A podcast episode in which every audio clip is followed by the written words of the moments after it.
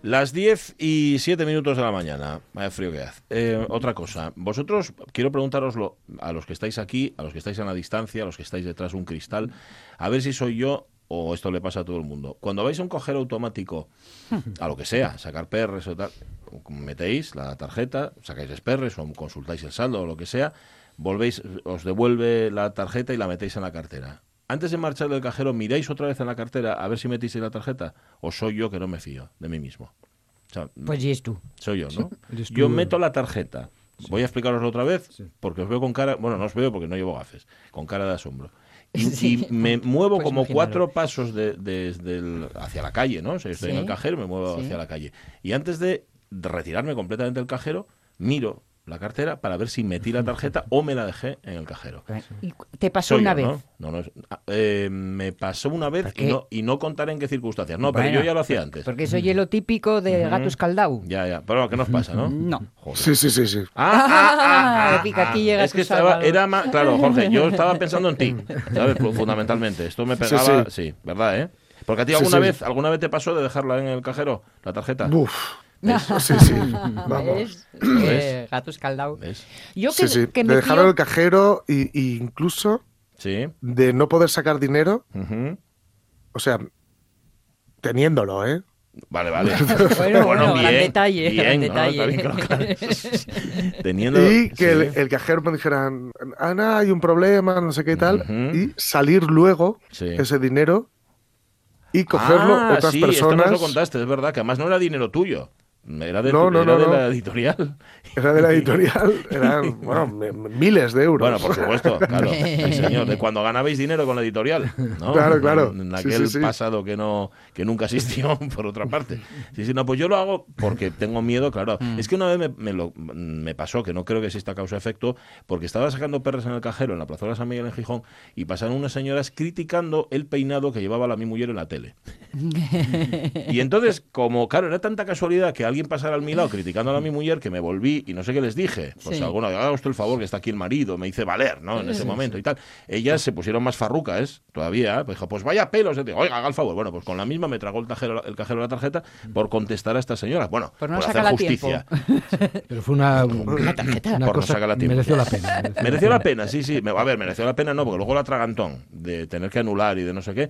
Pero bueno, fueron calientes, ¿eh? Fueron calientes para Y ya sabéis que mi modo paranoico de quien no me fío es de las máquinas. Y de lo que nunca me voy del cajero es hasta que no se pone la pantalla en hola, bienvenido. Ah, vale, vale, para el siguiente, ¿no? Exacto. Digo, no vaya a ser que venga el siguiente y esto quede aquí a pues medio medio. Yo eso no lo hago. Claro, pero tú desconfíes de ti y yo de la máquina. Ya, tienes razón. Pero vale más desconfiar de mí que de la máquina.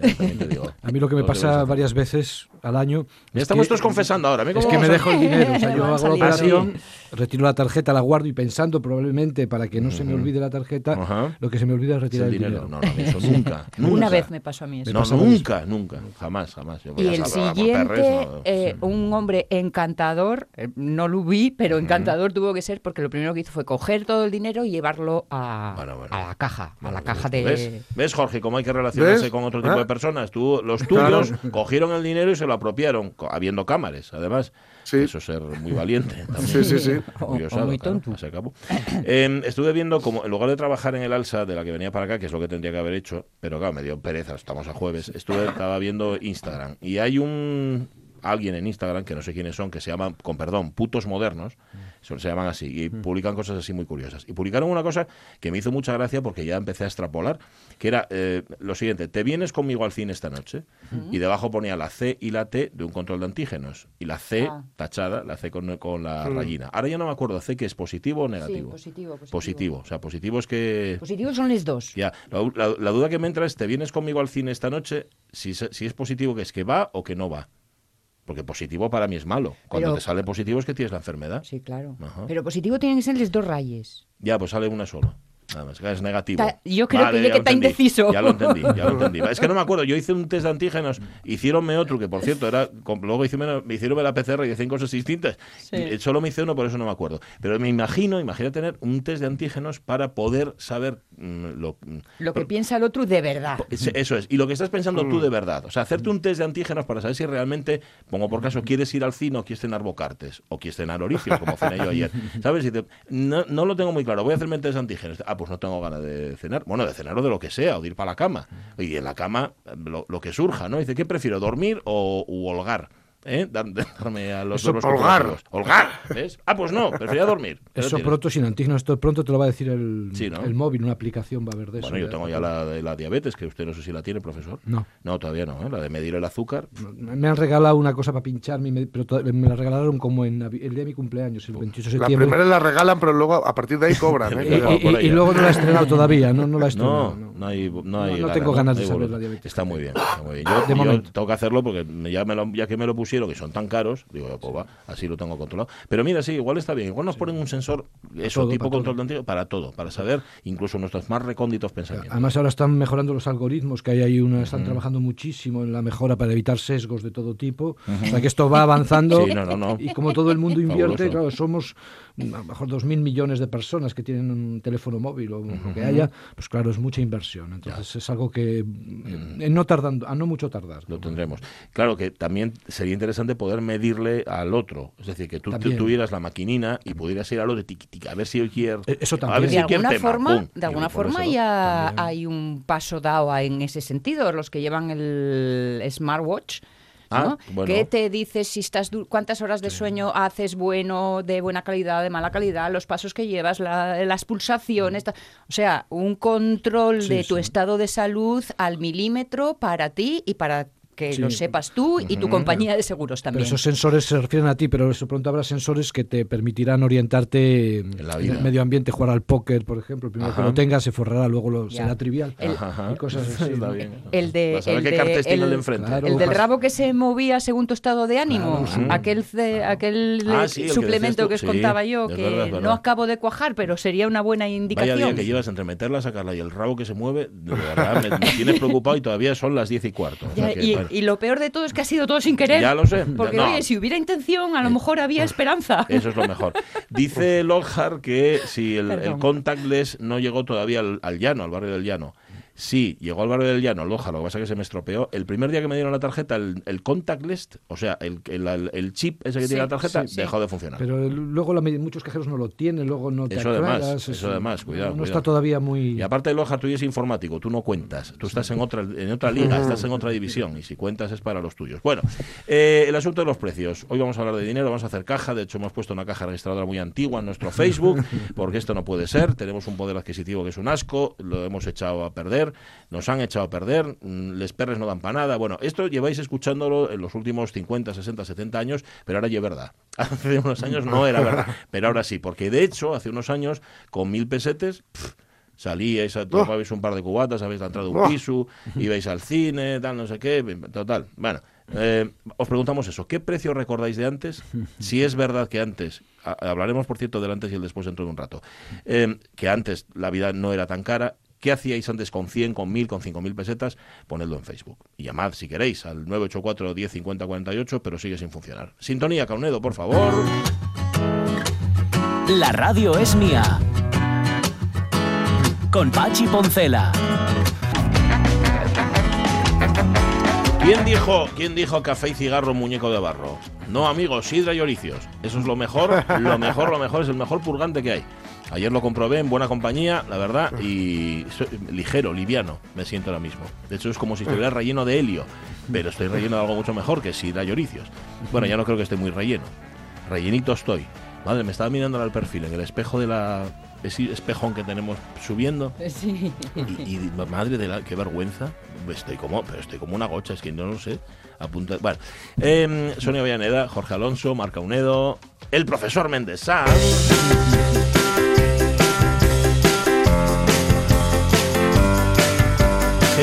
mucho, engordé mucho. De hecho, la trenca esta que llevo, que es preciosa, no la abrocho.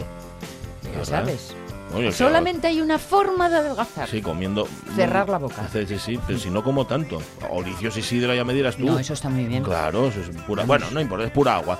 Profesor, justamente, ya que hoy estamos hablando en nuestro Facebook sobre los precios de antes que eran mejores que los de ahora, eh, esto, es un tópico, ¿no? Lo de que todo tiempo. Bueno, es un tópico eh, manriqueño. Sí, bueno, es un tópico también cultural y psicológico, es una forma de, de, orientarse como todo, ¿no? nuestras grandes expresiones de los refranes y tal. Y lo que dice es primero que la autoridad está en el pasado, no es la la asunción de los regímenes de propiedad, de los regímenes patriarcales, de la autoridad eh, tradicional y todo esto que de algún modo garantiza que tú estés envuelto. Y desde el punto de vista de la vida personal, pues es lo que se llama la ontogénesis, que tú cuando naces estás envuelto y confundido con tu madre, luego con el mundo, y de algún modo cuando la conciencia es una forma de dolor y por lo tanto tú mm. recuerdas aquella ah. o sea, inconsciencia que es no solo mental, sino es también sensorial, son los olores, los calores, como el lugar donde tú estabas totalmente acogido. Entonces, frente a eso tú unes la sensación de protección y la autoridad política o patriarcal y tal, y tienes ahí un conglomerado que te hace irte hacia esos derroteros. Y luego, de forma quizá más profunda, el hecho de que eh, para vivir tú tienes que eh, eh, afirmar la vida, tienes que hacer apología de la vida. Entonces, una forma de hacer apología de la vida, que también hace la neurología, es ir olvidando los malos recuerdos, los dolores y recortar tu vivir sobre un fondo de sentido, un fondo de plenitud que está atrás y que de algún modo, por muy duro que sea el presente, te sirve de contrapunto y te dice, bueno, hoy es malo, pero ayer eh, hay algo... Lo bueno existe, existió, o sea que existe. Y tenemos eso, o sea, es que es desde muchos lados. Y es un problema ahora muy importante, esto, una sensación muy importante, porque el mundo contemporáneo en las sociedades posindustriales, en las sociedades nuestras, es un mundo orientado hacia el futuro, no hacia el pasado. Entonces, el pasado, la memoria, las seis copas de Europa o cinco que ganó Iker Casillas, no te sirven de nada cuando te encuentras un Mourinho en la vida que te ofende y tal. De repente, o sea, el poderte acoger al cualquier tiempo pasado fue mejor. La idea de que la memoria, de alguna manera, es selectiva y olvida el dolor, en la mayoría de los casos, en otros no puede, pero en la mayoría, en el caso típico, ya no te sirve como esquema para orientarte. Todo lo que has hecho, todos tus muchos méritos, que tú idealizas también, porque te vas quedando también en la misma línea con lo bueno, no te sirven para drenar el dolor del día a día. Entonces tenemos aquí un problema que estudian los sociólogos y que estudian los psicólogos en la construcción del yo en las sociedades capitalistas. Sin embargo, eh, eh, hay otra perspectiva un poco eh, em, opuesta a esta, ¿no? Mm. Y al menos nuestra generación, ah. en la que em, históricamente siempre hemos ido a mejor, todo ha sido cada vez más, más, más, más. La sensación es de coima, no hemos hecho otra cosa más que prosperar. Claro, es la, es la, es la transición hacia el estado actual. O sea, esto del pasado perfecto, ideal, no hay nada como lo de antes, tal. Mi padre, nosotros no éramos como vosotros, tiene un contrapunto que es equivalente funcionalmente, que es el futuro ideal. Y es vamos progresando, vamos hacia lo mejor, eh, el mundo está al caer, hemos ido cada vez eh, progresando, pero hoy estamos justo en un punto en el que ya no nos vale, por decirlo así, ni el pasado perfecto, que como decían tus abuelos, es que antes no, antes no antes se lava mucho, hacía mucho frío, eh, había mucho hielo, era mentira. Era todo mucho más eh, sí, tal, bueno, hay cambio climático, pero no esa, la sensación es distinta porque es que ahora hay calefacción y por eso no es el hielo. Y mm. eh, la, la, idea de esa de que un pasado perfecto o un futuro acogedor que de alguna manera hace que el dolor presente quede mitigado, ya no valen como, como referencia. Entonces tenemos, y también esto lo vienen diciendo, esto lo dijo uno que se llamaba Bell, mm. un sociólogo eh, norteamericano muy bueno, lo dijo hace como 50 años, dice, la próxima, hace 40 años, dice, las próximas generaciones vivirán peor que nosotros. Ahí estamos. Y eso ya se veía desde hace mucho tiempo. ¿eh?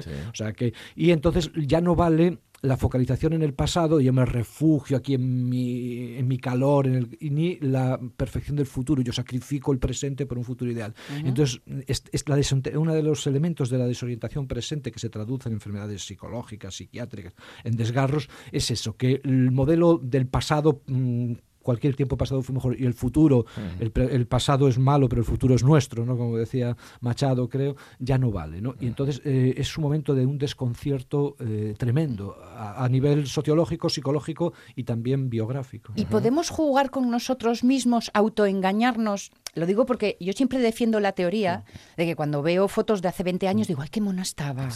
digo, bueno... Es que estabas, sí, porque tenías colágeno, es que la belleza es el colágeno. Claro, claro.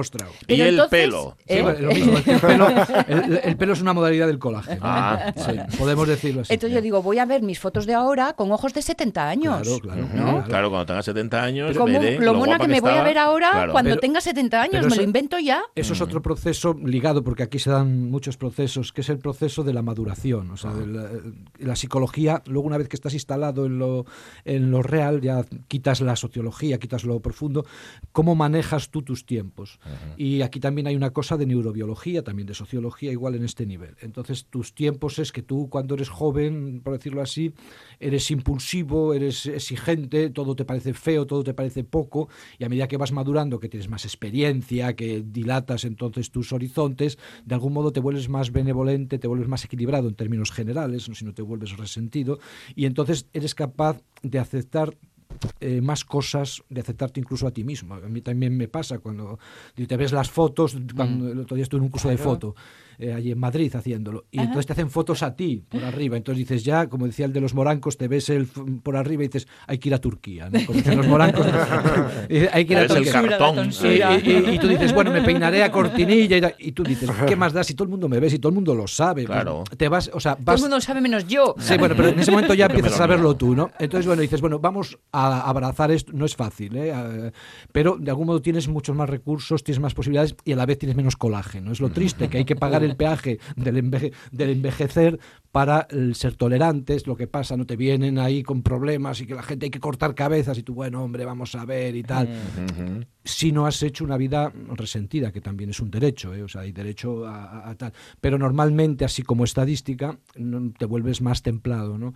Pero sí, sí, son los, los, diversos momentos de la... O sea, por ejemplo, ir a Turquía, vestirse de muchos colores y hacer mucho deporte, buscarse un novio, una novia bastante más joven que tú, es negación del pasado y hacerte creer a ti mismo que tienes futuro. Pero realmente esto si te pasa a los 70 años ya tienes más pasado que futuro. Pero también em, te llega también un momento y eso tiene que ver con la, yo pienso con la forma en la que enfrentamos la, muerte, cómo te va apareciendo. Yo que soy un poco mayor que vosotros, eh, te das cuenta que, eh, que, la muerte te va apareciendo desde muchos sitios ya. Primero porque se te mueren los padres o, y después porque tú te vas viendo eh, envejecer. Entonces tú al morir, al darte cuenta que vas a morir y que de alguna manera como Luis Jack tiene una una canción muy bonita que yo escuchaba en mi adolescencia y sin entender la letra, pero bueno, que me llevó a intentar entenderla, que se llamaba la, a la taberna del mar, ¿no? que es la historia de un hombre que está en una taberna y en el mar bebiendo y que es viejo y lo sabe lo sabe muy bien, y que añora la juventud y lo, que pudo haber hecho y no hizo. Y tal. Entonces entras en estos procesos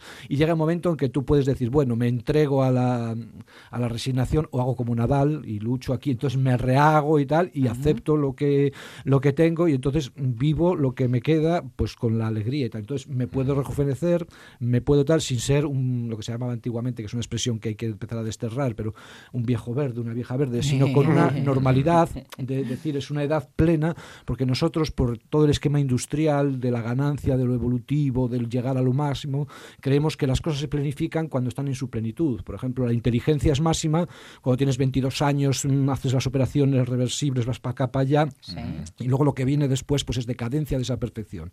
Entonces lo que hay que ir es decir, no, el Alzheimer, las, las degeneraciones, aunque hay que tratarlas, de algún modo forman parte de la inteligencia. O sea, la inteligencia no es una cosa abstracta que llega a un punto y tiene que llegar y lo demás es pérdida. Y con la vida pasa igual. La vida es cierto que por una parte llega a una plenitud cuando tienes 30 años, pero luego no es pérdida, no es decadencia, sino es otra forma de vida que no se debe hacer de menos por lo tanto, la vejez no es solo una valoración biológica, que es la que es inevitable, sino que hay toda una valoración social al respecto. Totalmente. Y vuelvo a la generación boomer, un poco a, la nuestra en general, que eh, al ser eh, la más numerosa, ahora está siendo la más observada para vendernos cosas, porque somos los que somos más y además tenemos perres porque se supone que hemos trabajado hasta ahora. Me refiero que con esto lo que se está es ensalzando Em, esta edad que va a decir provecta, pero bueno, camino de ella. Pero se está de oro. porque consumimos. De oro, de oro, eh, ahí, ahí, ahí. Pero es lo mismo, o sea, eh, la, generación nuestra, la generación de los años 60 eh, en el occidente industrial, es una generación muy numerosa que ha ocupado durante mucho tiempo, porque mm, le tocó el cambio, por ejemplo, en España, la generación que tomó el poder en los 80 con Felipe González, que tenía 40 años, ha tenido poder hasta ahora, o sea, han estado gobernando durante 40 mm. años, han sido como los grandes grandes tres estos que han ganado todos los títulos. Y de algún modo al llegar a la vejez convierten la vejez por el poder que tienen simbólico y sociológico en un territorio que tiene densidad y que tiene que ser tratado públicamente. Se empieza, yo ahora, por ejemplo, mi mujer que se dedica a la filosofía también, ahora está estudiando, está jubilada, se acaba de jubilar y ha hecho estudios ahora sobre feminismo y sobre la vejez. Eh, se valora también desde el punto de vista comercial porque somos grandes consumidores, porque es una generación que ha trabajado, que tiene buenas pensiones, que no son mil, mil si, si estás jubilado, tienes perres y tiempo libre y somos los que más. Es que nuestra generación tiene capital simbólico capital económico, capital social, todos los tipos de capital. Entonces, un territorio que era un territorio mm, de alguna manera que no se nombraba, que se apartaba, de repente se convierte en un territorio eh, fresco, joven y, potente. Explotable. Explotable y, y, además alargable, porque claro, también ha aumentado la esperanza de vida, la calidad de vida, si no baja ahora en estos últimos tiempos. Entonces tú llegas a los ochenta y pico años mm, en muy buenas condiciones, normalmente físicas e intelectuales. Normalmente hay gente que, que no. Entonces, claro, tú realmente tienes como la conciencia es una presencia y tú no te ves porque los miras hacia afuera, y tú realmente en tu presencia eres perfecto. En ese momento estás en plenitud. Entonces mm, luego te ves en el espejo y te pasa como Apache. Te, Eres quien ya Pero bueno, me lleva pasando desde que tengo sí, años. Sí, pero de alguna manera tú eh, estás en el mundo totalmente. Y además es, un mundo que se está creando porque no se había abierto hasta ahora. O sea, lo de la vejez y lo se veía, por ejemplo, en medicina hace años decían, no, los grandes terrenos de la medicina van a ser los que tienen que ver con la gerontología y cosas así, y ya ha llegado y son territorios importantes y luego hay un envejecimiento general de la población, con lo cual también estadísticamente de, imagen del país, la imagen del país, España no es un chaval de 20 años, sino es una persona de unos 50 años, que es la edad así media, por decirlo así, mediana. O sea que antes a las personas mayores se les, se les atribuía sabiduría, experiencia y ahora poder adquisitivo, ¿no? claro, claro, que es otra forma de tener capital. sí, sí, tú, eso en las sociedades agrarias, bueno, se ve todavía en muchas partes del mundo. Todavía, esto se ve muy bien en la Iglesia, que es la última sociedad tradicional que nos queda, que es enorme. Tú ves el, quién domina la Iglesia, pues un anciano que tú dirías que tiene 85 años, o sea, un consejo de cardenales que el más joven pues tiene 69. ¿Qué ibas a decir de carcamales? Sí, Bueno, mira, es que rima, además. También, eh, que tiene pues que, tiene una edad provecta, etcétera, etcétera, eh, que todavía no se tiñe, se tiñe alguno. Y, eso que cuando, cuando tú lo ves, cuando tú lo ves, dices, esto es, esto mm, pertenece a otra época ya y esto va esto se va a sostener, le quedan, si no cambia el mundo, a lo mejor luego va todo por ahí, pero le quedan tres telediarios o cuatro telediarios porque esto no se sostiene de ninguna manera. Y ese tipo de ancianidad de, alguna manera ha sido sustituido por la juvenilidad. Entonces tú ves el equivalente que es Pedro Sánchez, que es un pincel, va hecho un pincel. Tú ves a Rajoy, que incluso, imagínate a Rajoy hace 50 años, pues estaría en su poltrona y tal. Rajoy hace, camina, corre, mm, hace, hace bicicleta y cosas así. Esa juvenilidad. Entonces hay ahí una, una especie de espacio y lo que se está haciendo es que, de alguna manera, la vejez actual no es la vejez de los cardenales o del Papa, sino es una vejez juvenilizada. Claro. Lo, que pasa también, perdón, el atributo ese de sabiduría de los mayores realmente es una mentira, es una falacia. Yo es que me he encontrado con muchas personas que creen que por el hecho de ser mayores son, son primero más respetables que bueno, por edad tú le puedes respetar porque ya, ya tienen, tienen más quinquenios que tú, pero que son más inteligentes, que tienen que, que, que, rebosan sabiduría y realmente si a los 20 años eran unos mindundis y unos tontos, seguramente a los 60 o los 70 lo van a ser también. son mejores tontos. Lo que pasa que ellos, o mayores, claro. Ellos se amparaban en, en, una corriente mucho más profunda que decía que la propiedad y la gestión estaba en la ancianidad. Entonces, aunque él no fuera propietario, se beneficiaba de ese los pasaba ah, con lo que estudia Adolfo García Martínez en la casa de Asturiana, ¿no? que ahí los propietarios eran los viejos, tenían la llave y criaban a los hijos de sus hijos y mandaban a su nuera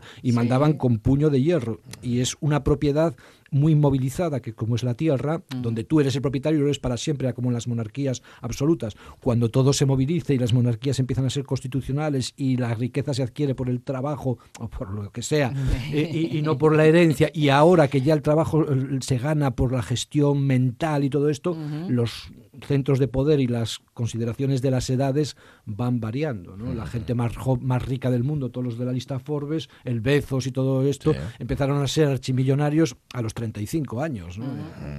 Es verdad, se empieza antes. Antes era, sí, es verdad, antes los que eran muy ricos, muy ricos eran también viejos. Sí, claro, los jóvenes. El capital se heredaba, claro. y ahora ya la herencia, o sea, funciona todavía, tiene importancia, ¿no? Pero realmente ya la determinación del prestigio y del donde tú apareces viene por las formas de creatividad. La herencia incluso puede ser peor. Muchas veces lo hemos comentado, Pachi lo apunta muchas el impuesto de sucesiones. Eh, eh, eso por un lado. Y la segunda generación de grandes ah, empresas, que es la que dilapida todo. Porque, claro, no, es, eh, no están basadas en una potencia en sí misma, sino en... En, una herencia muerta. son bienes de manos muertas, como se decía antes de los bienes eclesiásticos, ¿no? que tú heredas, pero que tú no realmente no haces producir. Entonces, mm. en un mercado cada vez más dinámico, si tú no pones al día, si no innovas y tal, el capital se queda congelado, ya no te dan intereses en los bancos. porque el dinero no está hecho en hacer un producto que todos necesitan y por lo tanto, sino suele estar basado ahora las, estas riquezas en una idea brillante. Y una idea brillante brilla mucho y luego hace puff, ¿no? Y, se muere per se. Sí, sí, sí. Y dura lo que, lo que dura. Entonces ahora tienes que estar en innovación continua, en innovación perpetua. Entonces estos son rasgos característicos de las capas jóvenes de las poblaciones. O sea, esto también está estudiado en, antropología y tal, que las innovaciones mm, en los sitios punteros se producen en los años juveniles. Por ejemplo, la gente que se dedica a las físicas, a las matemáticas o cosas así. las innovaciones, o sea, Einstein hizo sus teorías, tenía 30 y tal. Y después te dedicas a la filosofía y tal, que son otras modalidades que, que, no requieren tanta agudeza. Pero sí, mayor visión de campo y eso es lo que da la edad. Slow food.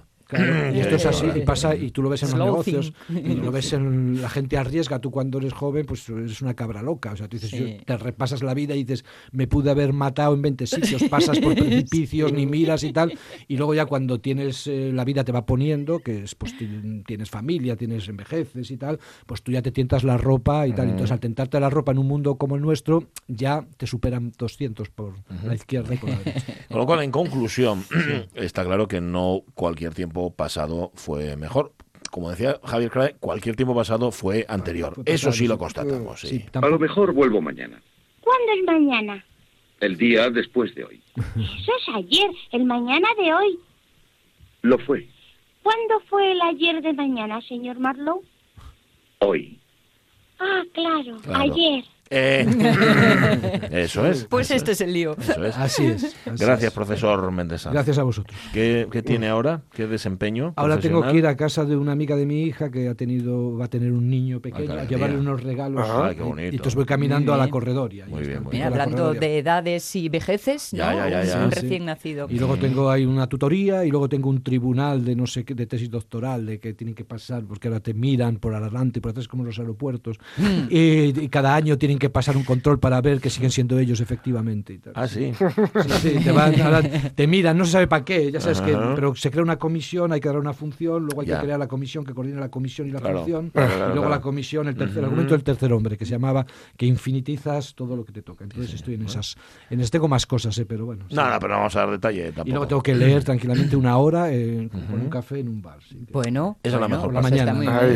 A lo loco. Sí, sí, sí. Eso es la lectura de por la mañana. ¿eh? Hay que leer el breviario. yo le preguntaría qué va a leer, pero casi lo dejo.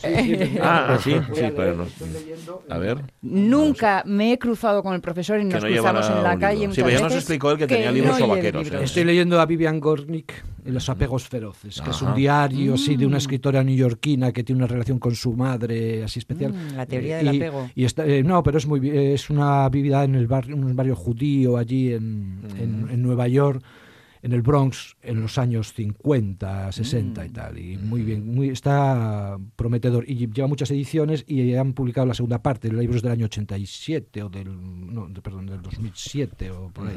ahora te lo digo, pues espera un momentín, es que esto se escapa siempre, como decía uno. El libro es del 87, sí, el ah. original y tiene varias cosas. Y es, un, es una escritura muy feroz, es una escritura feroz, pues interesante. si venga el profesor Méndez hace frascado la lectura y tomando un café, no lo moleste. No, Eso por, piedad. que está en ya nos encargamos nosotros. Te, veo muy solo y tal, te vengo a hacer compañía. No, no, no, no, no. Más bien, No, no, no, no, estoy solo, tengo mucha vida interior. Eh, cuídese, profesor. Gracias. Hasta dentro de 15 días. Eh, 10 y 36 minutos de la mañana. Iba a comentar algo, pero se me olvidó. Bueno, pues tampoco pasa. No sería tan importante. Mm. ¿Tenéis esa teoría de si algo se te olvida es que no es tan importante? Sí, ¿no? No sé. Sí, sí, sí. Yo, lo pienso. Por mi madre, ¿eh? Que me decía siempre. Sí, sí, sí. no sería para tanto. Claro, yo me he dado cuenta de que olvido lo no importante y lo importante también, con lo cual...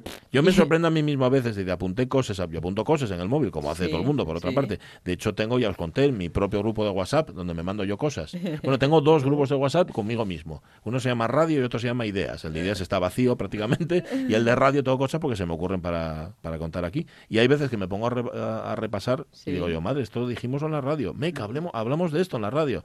Mira, es que tengo aquí de, diciembre, por ejemplo. Está, bueno.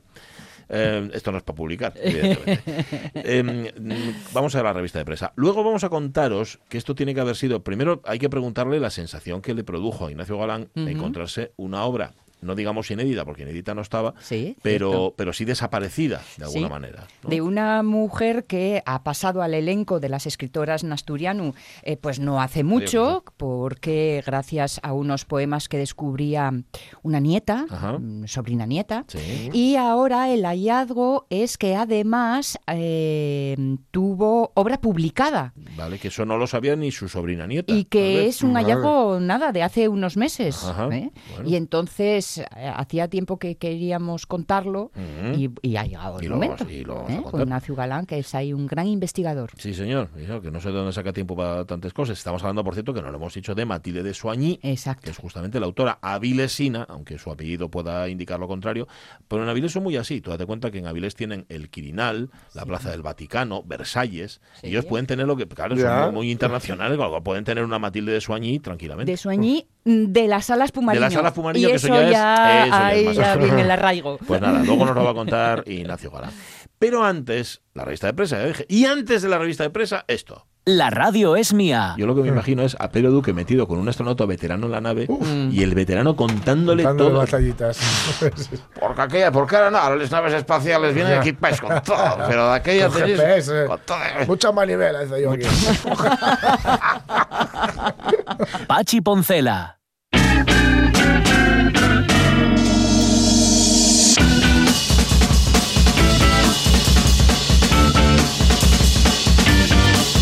Cual nos recuerda que mañana vuelve Gravedad Cero a las radios mía. Mañana vamos a tener con nosotros a Miguel Martín, que, va a hablar con Pedro León, excelente divulgador. Va a regalar un libro, por cierto.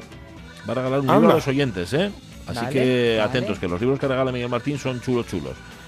Bueno, los que regalamos en general, siempre que regalamos un libro, y porque está bien, pues vamos a regalar un libro que no nos guste. Todos los principios de año nos regala un esto de el calendario este de las estrellas.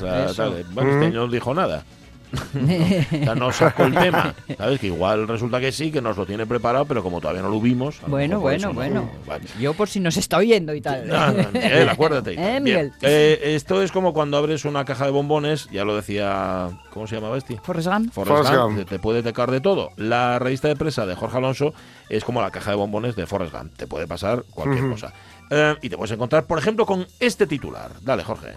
La era de hielo, dos puntos. Creadora de Scrat gana demanda contra Disney y lo recupera. Anda. ¿Qué sabemos que es la edad de hielo? Porque hay mucho hielo. Sí. Eso, eso Ahí está. ¿Cómo fue la historia esta? A ver, a ver. Scrat, ¿sabéis? ¿Es la ardillita esta o...? Sí. Yo creo que es una ardilla. Es una ardilla, es una ardilla. Bueno, algo parecido. Sí. Que anda siempre detrás de una bellota. Sí. Bueno, pues es, digamos que era una creación previa de un artista que ahora ha acusado a Blue Sky Studios, que es propiedad de Disney, por la apropiación de su personaje. Ha ganado. Toma. Y la ardilla que busca la bellota no va a salir en la sexta película de Ice Age. Ah. Acordaos que en la primera no era parte del elenco. No, aparecía como Eran los títulos de crédito. Sí. Sí, sí, Pero claro, moló tanto, ¿no? Que, la, Claro, ha tenido, tiene hasta un corto eh, propio. Ah, sí. Sí, sí, sí. Bueno, bueno.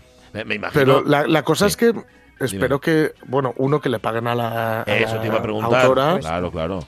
Y dos, que a ver, bueno, que lo quiten de Ice Age, pero que no nos quedemos sin el personaje porque casi era lo mejor que tenían las películas últimamente. Sí, sí, puede ser, puede ser. Pues, pues es que es mejor que, no lo saquen, pero que le den que le paguen, la pasta. Claro, claro, Aunque yo, si fuera eh, Disney, la, seguiría sacando. Es decir, yo le pago a la autora lo que sea, pero sigo sacando. Hombre, por decir, que no la saquen del elenco, que la dejen en la peli. Pero, la, pero la, no sale, en la sexta no va a salir. Con lo cual, en la sexta de mano no sale. Qué error. Tiene que, tiene que negociar. claro, deben estar pegándose, ¿no, Jorge? Claro.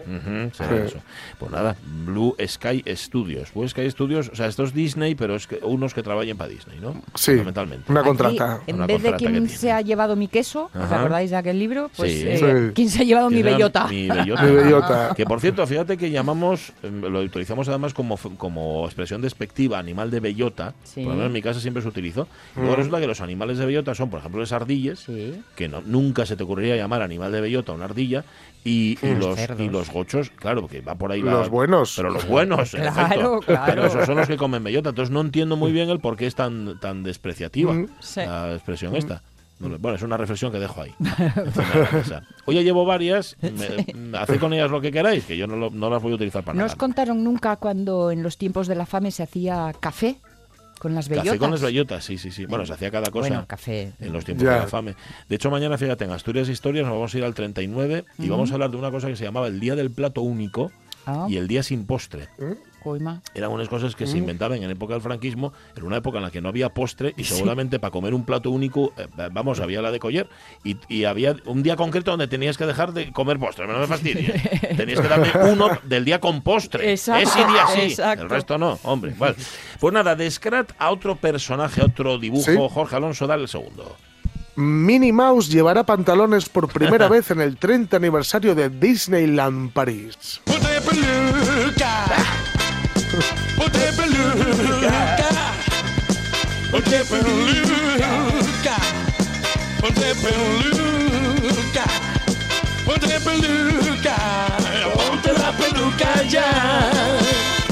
Por algún motivo, porque refresca, ¿por qué va a llevar pantalones? Ya me imagino por qué, pero bueno. Porque la diseñadora británica Stella McCartney, sí. la hija de Ajá.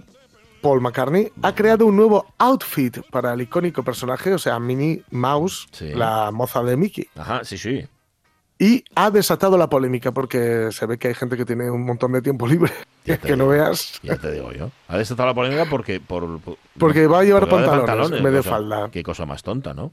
Pues ya mm, ves. Ya lo sé. Eh, si llevara falda pantalón, por ejemplo, sería sería también generaría polémica. Es que aquí eh, genera polémica todo. Polemiquilla. Polemiquilla, ya, ya. Aquí es que ah. todo, absolutamente todo, cualquier cosa que se salga de, lo habitual, que ya no sé lo que es lo habitual. Pero qué ganas de discutir tenemos. ¿eh? hay gente con mucho tiempo libre. Sí, sí, sí. Estoy así. Bueno, no lo sé.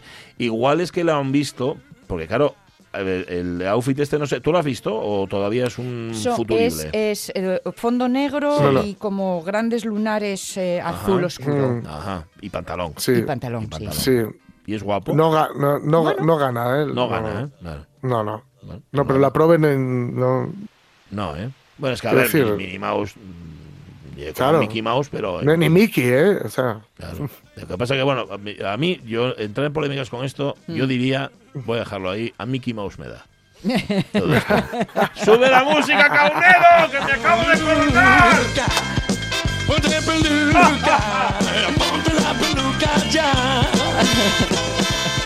A Minnie Mouse, por cierto, le quedan grandes los zapatos como a Daisy. Porque os habéis fijado que Daisy. Sí. Sí, ¿no? unos zapatones ahí de, También, también. Fuera de, del lugar, completamente. Bueno, em, voy a callar un poco. Tercer titular, Jorge, por favor. Una mujer ata con una cuerda a su marido y lo obliga a vacunarse. Bueno.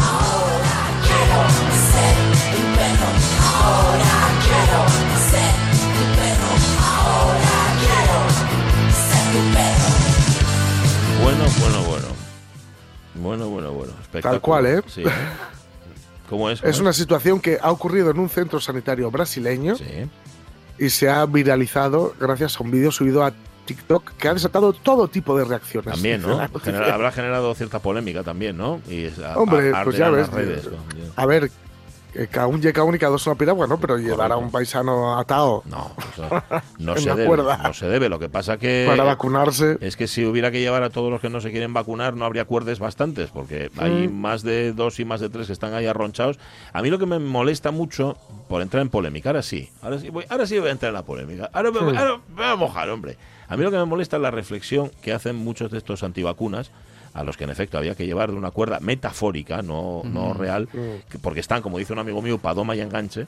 Bueno, eh, es la excusa que ponen es, claro, como ya vos os vacunáis vosotros, ¿para qué no vamos a vacunar nosotros? Pero ¿cómo tienes tanta cara? ¿Cómo puede ser tan, esa, esa, excusa no es una excusa, es, ese, argumento es un morraco. No es un argumento, no, la verdad es que no, pero, pero sí existe y sí que funciona. Pero vamos a ver, hombre, ¿cómo es posible? Pues nada, eh, se puede ver el vídeo en TikTok, eh, sí, ¿no? Sí, sí, se puede ver y... Eh, a ver, nadie se espera nada erótico, ¿eh? Nada de bondage ni. No, no, no, no, no. Si fuera eso, bueno, tendría su pase, pero. Ya, ya. Pero que es, que es feo de ver. Bueno, sí, sí, em, gracias, Alonso. Luego completamos nuestra revista de presa, luego os contamos más cosas insólitas de un mundo insólito. Pero todo cierto, ¿eh? todo, auténtico. vale, em, antes de que den las 11, hablamos de un libro. Va.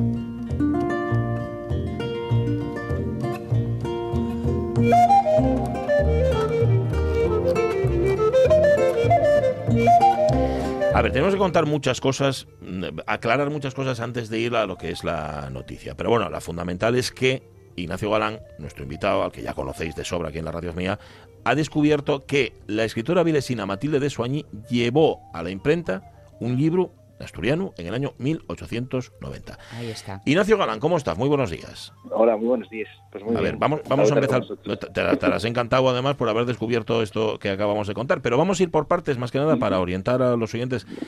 Eh, Matilde de Soigny, ¿quién era? Bueno, pues era una mujer del siglo XIX, de la clase así pudiente de Avilés, una familia muy conocida en Avilés, y que y que bueno, pues hasta ahora no la conocíamos de nada, estaba hasta el año 2019, o sabíamos un poco de ella, hasta que la sobrina nieta, Mercedes de Soañí, descubrió eh, pues en pues de los papeles de la familia un manuscrito, que era el, el libro Ecos de mi aldea, un libro con una parte importante en asturiano y que la convertía ella pues en una figura interesante porque era pues una de las pocas mujeres que teníamos ya en el siglo XIX que escribían en asturiano, o que nos llega que escribían en asturiano, porque después descubriremos que esto, bueno, pues va dándonos sorpresas la historia cada vez más. lo bueno que tiene lugar. Claro, que una mujer... Bien, Sonia sabe bien que tuvo un proyecto de mujeres y en la literatura Sí, sí, compartimos, compartimos ahí horas de trabajo. Eh, em, em, la, la cuestión de escribir Primero, Nasturiano. Eso ya para empezar. Luego, ser mujer. Eh, ¿Eh? para, seguir. Y luego que te publicaran, porque mm, esta ye la otra característica, que ye la segunda mujer que llega a ver cómo mm, llega a la imprenta su, su trabajo, ¿no? Sí, sí, sí. Em, la tercera mujer que conocemos que escribe, que tenemos noticia de que escribe a lo largo de la historia de la literatura asturiana. La segunda, que llega a la imprenta, después de, de mm, Enriqueta González Rubín, que publica la primera novela en 1850, 75, perdón, y ella en 1890 llega a la, a la imprenta también, que es lo que desconocíamos, ¿no? Eh, en 2019, cuando se descubre ese manuscrito, eh, publica la Academia de la Lengua Asturiana esa reproducción del manuscrito, y lo que descubrimos ahora eh, pues este mismo año, el año pasado vamos, eh, y precisamente que aparece ese mismo manuscrito muy asemejado, pero publicado en libro, lo que supone una novedad importante porque nos indica que no era simplemente una persona, una mujer que estaba en casa escribiendo para, ella y demás, efectivamente, sino que tuvo una repercusión pública pues eh, que llevó a que se llegara a publicar la obra y eso nos da una bueno una mucha mayor relevancia de la su figura y nos dice, bueno, cuidado que aquí tenemos mucho por descubrir todavía de esta Matilde de Soigny y, es muy interesante. El que, eh, dadas todas estas condiciones previas que decíamos, Nasturiano, mujer, eh, tal, tal, llegase a publicar, tiene que hablarnos de una mujer con redaños. Totalmente, o sea, tiene que hablarnos de una mujer que tenía ahí, pues, eh, muchas ganas de, de comerse la vida, ¿no? Porque, bueno, es difícil para a una mujer de esa época el, tener llegar a, esa, pues a, a, la circunstancia de publicar. ¿Y eso se refleja en los, sus escritos? Sí, eso ya lo comentará bueno, pues eh, Moncho Iglesias, que fue quien hizo el prólogo a la, al manuscrito que se publicó en la Academia, ¿no? que tiene unas ideas que podemos considerar para la época muy avanzadas, eh, en es que se enfrenta, por ejemplo, no idealiza la emigración, frente a otros autores masculinos que idealizan la idea de marchar, sino que lo ve como algo negativo, que los que tengan que marchar fuera, que tengan que, que sigue muy de actualidad eso, ¿no? Y también, como eh, dentro de la obra, pues ahí aparecen mujeres que, se enfrentan a los paisanos y que tienen, bueno, pues una personalidad importante y eso también es interesante de, conocer de la su figura. Bueno, de hecho, has hablado de la emigración. Este libro, la publicación de este libro estaba destinado justamente a quienes habían ido, ¿no? A quienes habían emigrado a Asturias. Sí, eso nos parece por lo que vamos investigando, porque el libro está dedicado a los asturianos que están en Cuba. El manuscrito original que teníamos, ella firmaba como una vilesina y en este firma como una asturiana, por lo tanto también se ve que había ahí una cuestión de marketing de alguna manera, ¿no? De, llegar a más gente y de que cuando llegara los asturianos en, en Cuba pues se identificaran todos mucho más. Y el libro, eh, eso nos puede hablar también de una de las razones por las que no tenemos hasta ahora ninguna copia en Asturias. Probablemente tenía que ver con que la mayor parte de las copias fueron destinadas a, enviar a, a los centros asturianos, en este caso de Cuba, y que algo que era muy habitual, pero otra parte en aquel momento, tanto publicar allí en asturiano en los propios imprentes de, América, tenemos muchos de los libros publicados a lo largo del, del 20 y sobre todo, pero también algunos del 19 en Buenos Aires, en, en, La Habana y demás, y porque había comunidades asturianas enormes, y, y pero otro ya la idea de, de que se envió allí y también esa, bueno, esa dedicatoria que falla a los asturianos que están en Cuba pues nos puede indicar que seguramente, por eso aquí hasta ahora no aparecieron ejemplares del libro que llegó a imprenta y que por lo tanto tiene que tener más copias, evidentemente. Claro, porque eh, que lo, que lo entienda yo, lo que has encontrado, Ignacio, es un ejemplar, una serie de ejemplares o sencillamente la constatación de que se llevó a la imprenta. No, no, un ejemplar. Un ejemplar, uno solo. Completo, aparentemente completo, y uno solo.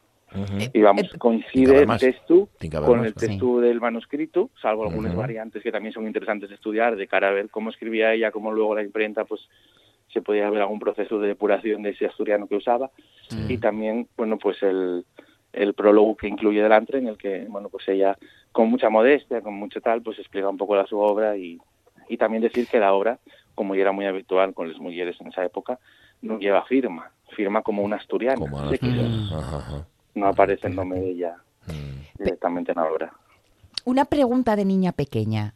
¿Y, y, y, y cómo se encuentran estas cosas? no, estaba mirando unos libros. que por ejemplo la ah. sobrina llegar, eh, encontrara los escritos de tal, bueno, hay, hay pero de repente, ¿de, dónde aparece un ejemplar como ese? Bueno, yo llevo muchos años hablando en librerías de Viejo, en los ah, tal, y ya también tengo pues muchos libreros que me conocen y que me avisen cuando aparece alguna cosa. Y entonces, bueno, cada vez uno va teniendo lo más fácil, también más difícil porque cada vez es más difícil a, tocar cosas nuevas que no tengas o que sean sorprendentes, pero de vez en cuando pues aparecen este tipo de sorpresas y dices tú, mira, qué, qué suerte tuve pues de llegar a ella. Pues y básicamente a través pues, de, esos, de esos circuitos de, del libro viejo, donde de vez en cuando, pues bueno, alguien algún heredero pues vacía una biblioteca en la que no sabía lo que tenía y eso aparece por ahí y tenemos la suerte de poder recuperarlo para la historia. Pero Ignacio, mm, mm, mm, a topar algo así, tener en las manos una yalga como esa, ¿tiene que ser un subidón? Sí. Mucho. una de meca, meca, meca, meca. Una responsabilidad, y eso tengo aquí, tengo que cuidarlo, tengo que difundirlo, lo que no soportaría, que pasaba mucho antes y teníamos en Asturias muchos ejemplos de gente que tenía en casa auténticas xoias auténticas maravillas de la literatura asturiana, por ejemplo, y que estuvieron décadas y décadas escondidas, ¿no? guardadas. Ahora tenemos la obra de Fernán Coronas que está saliendo a la luz y que es interesantísima, y qué pena tenerlo ahí. Entonces yo siempre lo digo, quien necesite investigar, quien necesite, yo tengo un listado publicado en la web mía, en el blog, ignaciogalan.com, tengo ahí un listado de todo lo que tengo, los materiales. Y eso está a disposición de cualquier investigador. Quien lo necesite eh, puede consultarlo y siempre va a, haber, va a tener las puertas abiertas para para ello, porque ya la utilidad que tiene esto, no para que yo tenga en casa las cosas y tenga ahí con el mío tesoro. Como Gollum. Oye, una curiosidad, eh, claro, el castellano de 1890 se parece bastante al castellano del año 2022 mm, en el que estamos, pero bueno, no exactamente. El asturiano que utiliza Matilde de Soañi es perfectamente reconocible, es como el de ahora, ¿cambia algo? ¿Cómo es, eh, Ignacio? Sí, yo diría que, ya no atopamos grandes diferencias. Si vamos al 17, eh, hay, hay más cambios, pero a partir del 18-19 ya más parecido. Sí que es verdad que hay algunas formas de escribir que son diferentes a la normativa de hoy pero en general tiene un asturiano muy parecido al de ahora. Hay expresiones y cosas que quedaron más en desuso, pero en general es un texto muy transparente para el lector de, de hoy, vamos. Para una persona que tenga un conocimiento medio de asturiano, quiero decir, evidentemente. y, claro, y decías que, que no existe una mm, eh, mitificación de la emigración como pudieron hacer otros autores. Ese, esa, aldea de la que habla Matilde de Soañí está idealizada de alguna manera? Digo también porque, se, porque era una aldea para, para emigrantes, ¿o no? No, yo creo que no, que Matilde es una autora como muy realista en ese sentido, ¿no? y, y, yo creo que ella muestra mucho las cosas tal cual son. En ese sentido, tenemos a una mujer muy valiente, muy decidida y que lo que falle decirnos las cosas como les ve y, como, y con mucha voluntad de, de marcar su opinión. Tuvo que ser una mujer sí, vamos, de, armas tomar en el mejor sentido de... De romper rasga, sí, señor. Pues sí, estoy deseando seguir investigando sobre ello. Constame que hay trabajos también en marcha de investigación ah. sobre su obra y que pronto habrá alguna publicación y eso es muy interesante. Quiere decir que tenemos que seguir conociéndola más y, bueno, y es un auténtico acontecimiento para la literatura asturiana, pues que pasemos, tenemos que tener en cuenta que en el siglo XVIII tenemos solo a jefa de Xovianos hasta ahora, Después mm. tenemos a, perdón, y tenemos también una pequeña muestra que llega la autora de, de Siero, que escribió un entremés y que nos queda ahí también para la historia, pero bueno, son dos autores en el 18, hasta ahora tenemos dos del 19 y acaba de aparecer pues esta tercera autora del 19 que nos que nos viene a completar un poco más la visión de, de, las voces de la moderna literatura asturiana, eh, que son bueno muy interesantes. Creo que podemos aprovechar para volver a animar a la gente que entren a tepear la carta a ver el documental Ellas, Mujeres en la Literatura Asturiana, que son tres capítulos, y donde hablamos además de Matilde, muy poco, porque cuando se grabó en el 19 todavía conocíamos muy poco, pero ya por lo menos damos un poco conocencia pública de la existencia de esta figura y de, de muchas mujeres que pasaron por la literatura asturiana, que por suerte, si algo podemos estar contentos y que desde el siglo XIX hasta ahora cambió mucho la cosa y ahora tenemos eh, escribiendo. Bueno, acaba de ganar ahora Blanca Fernández, que tiene veintipocos años, el premio de novela Enriqueta González Rubín, de novela moza de la Consejería de Cultura, y, tenemos ahí una cantera de, de mujeres escribiendo que, que es brutal. O sea que pues en eso vamos para adelante cada vez más y con más, con más push. Pues nada, Ignacio Galán, sigue echando el anzuelo, que posiblemente ese panorama lo podamos ir completando. Fíjate, del 19 al 22, todo lo que aprendimos de Matilde de Suañi, todo lo que sabemos, que, rápido ha ido todo, seguramente habrá muchos más descubrimientos como este. Un abrazo, pues, Ignacio, muchísimas gracias. Un abrazo. Chao, chao. Pues nada, el libro Ecos de mi aldea, de Matilde de Suañi, que no se, se pensaba que era existía el manuscrito, lo había publicado la Academia de la Lengua y ahora sabemos que fue a la imprenta y, ha aparecido un ejemplar y aparecerán más. Pues en algunas de esas bibliotecas eh, por la América Latina Vamos. habrá, esta y otras joyas. Seguro, seguro. la fuerza. Seguro que sí. Bueno, em, vamos a marchar a las 11 llegan las noticias, como siempre, eso no falla, y los pitos antes. Primero, primero los pitos y luego las noticias. En este caso, fíjate, no es como la gallina y el huevo. No hay duda. Primero el pitu y luego las noticias. Funciona así.